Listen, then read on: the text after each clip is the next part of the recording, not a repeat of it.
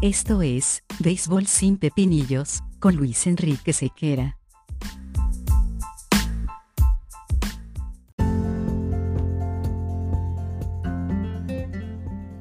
Béisbol sin Pepinillos es una presentación de Vatel. Despierta el sabor con Vatel.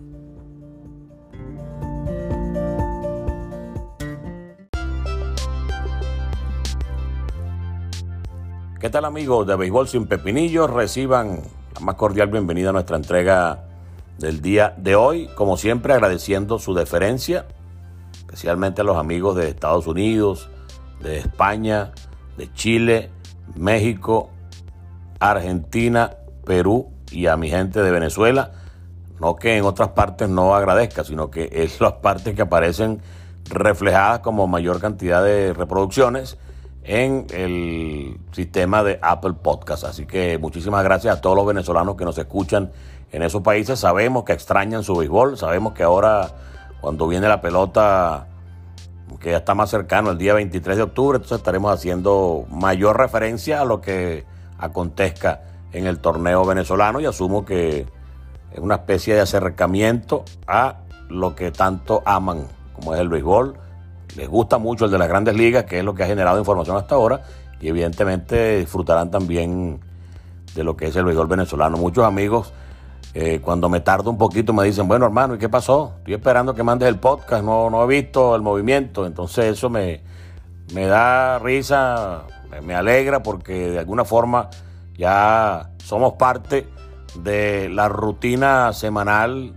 de la información que cada uno digiere y recibe en materia de béisbol. Así que muchísimas gracias, de verdad lo agradezco y lo aprecio mucho.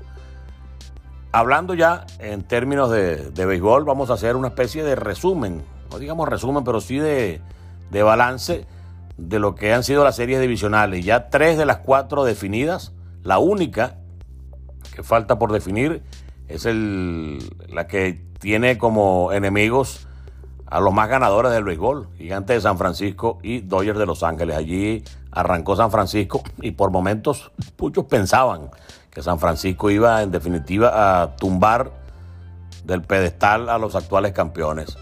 Pero como dice aquel dicho famosísimo, nunca subestimes el corazón de un campeón.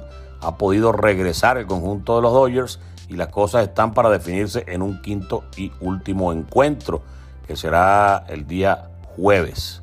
Entonces, en definitiva, el choque tendrá como elemento monticular al rendidor y bastante ganador. 20 juegos, de hecho, ganó en la temporada Julio Urias, el zurdo de los Dodgers, que tendrá como enemigo monticular a Logan Webb, que también fue bastante rendidor.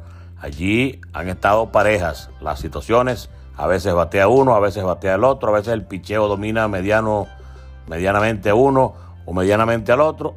Y es prácticamente lo que se esperaba, una serie eh, reñida, peleada y con todas las características de, batalla épica por pasar a la serie de campeonato. Fueron los dos equipos más ganadores, 213 victorias en la ronda regular entre ambos y esto se está reflejando en esa bonita serie que, repetimos, tendrá como definición el juego del día jueves.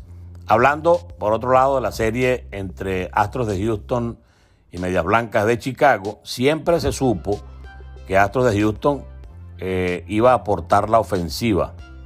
Un equipo bastante coherente, bastante bien configurado, que tuvo al venezolano eh, José Altuve en plan estelar, muy particularmente en el último encuentro, el juego que le dio la, la entrada oficial por quinta ocasión consecutiva a la serie de campeonato.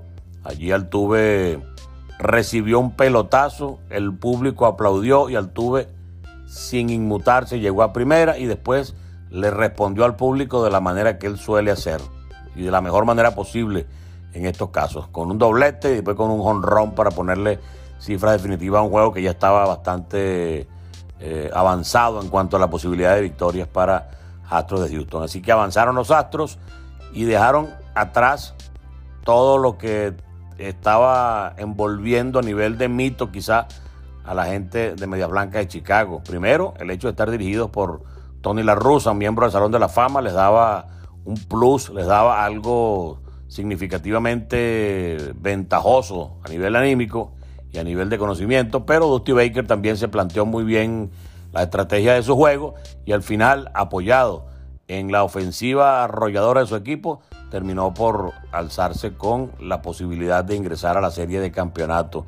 No pudo la gran rotación del equipo de Media Blanca de Chicago y tampoco la ofensiva estuvo eh, de manifiesto de manera tan significativa como para poner en peligro la estabilidad y la posibilidad de que avanzara el conjunto de Houston. Lance McCullers en parte trabajos bastante buenos, sin duda alguna una de las piezas más destacadas de este conjunto. Así que entonces pasó el elenco de Houston una vez más a la serie de campeonato, dejando en el camino a Medias Blancas de Chicago. Otra serie que arrancó bastante bien para Tampa Bay, el equipo más ganador de la Liga Americana, pero se topó con un conjunto inspirado, bien dirigido, con eh, jugadores inspirados en algunos casos. Kike Hernández tuvo una tremenda serie, de hecho quiso el destino que fuese él quien conectara el elevado de sacrificio para que el equipo Media Roja de Boston finalmente ganara el juego final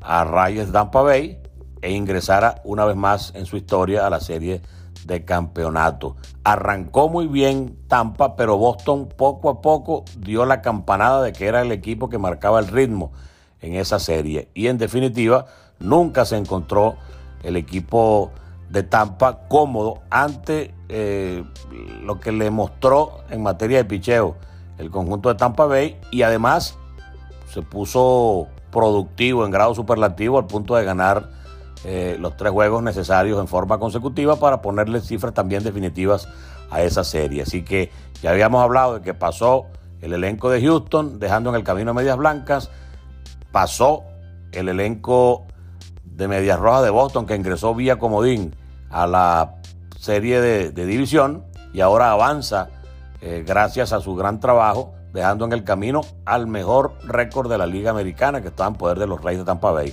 Tampa seguirá siendo un ejemplo, seguirá siendo un equipo que con nómina baja hace mucho. Quizá eh, el no tener esos nombres y esa experiencia y esa profundidad en algún momento les pasó algo de factura. Tú puedes llegar durante una temporada y hacer todo lo positivo y ganar todos los juegos del mundo y tener toda la capacidad de tener incluso el mejor récord de, del béisbol. Pero en una serie corta la experiencia, el nombre también pesa mucho y debes ponerle un poquito de balance tú, eh, a tu nómina en ese particular. Una que otra eh, situación con respecto a Kevin Cash y la forma en la que manejaba el picheo, como lo hizo en la Serie Mundial, que fue bastante criticado, sobre todo en el juego final. Allí en esta eh, serie corta también se le vio algo con titubeos, titubeos allí a la hora de, de manejar el, el, picheo. También un poquito de mala suerte tuvo en uno de los encuentros, en el inning 13, cuando se produjo el batazo que trató de capturar Hunter Renfro, pegó de la cerca, le pegó en el cuerpo y la pelota abandonó el parque, entonces no pudo anotar Yandy Díaz la carrera que le daba la ventaja y que quién sabe que pudiese haber pasado en el resto de la temporada. Pero como eso fue lo que pasó, a eso tenemos sencillamente que atenernos y eso es lo que hay que tener como experiencia. También el factor suerte corre para ambos conjuntos y aquí en este caso Boston tuvo un poco más de suerte en esa jugada en particular que el conjunto eh, de los Rays de Tampa. Y la otra serie que también se definió eh, fue la de Milwaukee y Bravos de Atlanta. Atlanta, un equipo con mucho mérito, tuvo mucho problema para configurar eh, la estructura de su, de su nómina. Perdieron a Marcelo Zuna, perdieron una pieza importante y súper valiosa como Ronald Acuña, y esto no es fácil de superar. Sin embargo, el equipo poco a poco trató de buscar eh, la medida, la forma y los jugadores para que se suplieran y se taparan esos huecos y se pudo hacer. Duval llegó productivo, Pederson también colaboró bastante y aunque Acuña es insustituible por la calidad de este pelotero, el equipo logró en conjunto nivelar esa ausencia y al final sacó partido a unos improductivos cerveceros de Milwaukee que no dieron en ningún momento pie con bola en materia ofensiva. Tú puedes tener un buen picheo, pero si no bateas y no haces carrera, difícilmente vas a ganar. Pero es mucho lo que se espera en el futuro de esta gente de Milwaukee. Hay mucho material joven, mucho material en las ligas menores que son coordinadas por un venezolano, eh, Eduardo Brizuela, con quien hemos hablado muchas veces, y él mismo se ha encargado de decirnos que con este equipo se puede contar durante mucho tiempo porque hay mucho material joven y mucho material latinoamericano en las granjas. Así que un gran trabajo para Cerveceros de Milwaukee, uno de los que ganó con bastante comodidad su división. La ganó con comodidad y quedó fuera. También la ganó con comodidad Media Blanca de Chicago y quedó fuera. Los que están apretaditos están todavía por definir, que fueron los mm, Gigantes de San Francisco y, y Dodgers de Los Ángeles y el conjunto de Houston que no tuvo mayores inconvenientes a la hora de deshacerse de, de, sus enemigos. Así que estos son las, los balances de, de las series divisionales. Repito, falta una todavía que se definirá el día jueves. Julio Urias contra Logan Webb. En materia de pronóstico, yo quedé raspado porque yo no me gusta pronosticar porque no es mi trabajo. Además, el factor suerte, el factor ímpetu, el factor quién sabe qué que aparece en una serie corta totalmente distinto a lo que tú puedes analizar con una serie de 162 juegos. En este caso a mí me gustaba sentimentalmente y como, y como reconocimiento al gran trabajo que habían hecho en la ronda regular y a la estructura que tienen, que, que, es bastante coherente y, que desarrolla muchos jugadores y que tiene un sistema de, de escauteo y, de, de, pupila para determinar la buena, el gran talento, me gustaba que avanzara el equipo de Tampa junto a Cerveceros de Milwaukee para la Serie Mundial. Sin embargo, ya vimos que hace falta un poquito más de coherencia, un poquito más de profundidad, un poquito más de experiencia y uno que otro nombre para que en el momento pequeño aparezcan y hagan el trabajo. Sin embargo, son dos grandes organizaciones que tendrán que tomar como experiencia esto que ha pasado para que no les vuelva a pasar factura en ediciones por venir. Así que como pronosticador, ya quedé raspado, pero recuerden que nuestro trabajo no es estar pronosticando, sino sencillamente hablar desde lo que pudiera pasar y como, como marco referencial tenemos lo que aconteció en la ronda regular. Y la ronda regular daba para pensar que Tampa podía llegar lejos y que Milwaukee también podía hacer un gran trabajo en la serie de divisiones. Ya veremos cómo eh, termina el juego entre la gente de San Francisco y Dodgers de Los Ángeles y ya estaremos el día viernes iniciando la serie de campeonato, poco a poco acercándonos a la serie mundial y poco a poco acercándonos también a la inauguración del béisbol profesional venezolano. También estaremos haciendo las entregas pertinentes relacionadas con eso que tanto extrañan ustedes en esas partes en las cuales se encuentran esparcidos por el mundo. ¿Están de acuerdo conmigo? ¿No están de acuerdo conmigo? Como siempre, les invito a que se comuniquen a través de nuestras redes sociales, arroba sequeranet tanto en Instagram, Twitter y TikTok. Ya logramos unificar las tres redes con el mismo nombre, arroba sequeranet. Agradecido como siempre con todos ustedes. Nos encontramos en una nueva oportunidad por aquí, por esta plataforma. Béisbol sin pepinillos. Chao.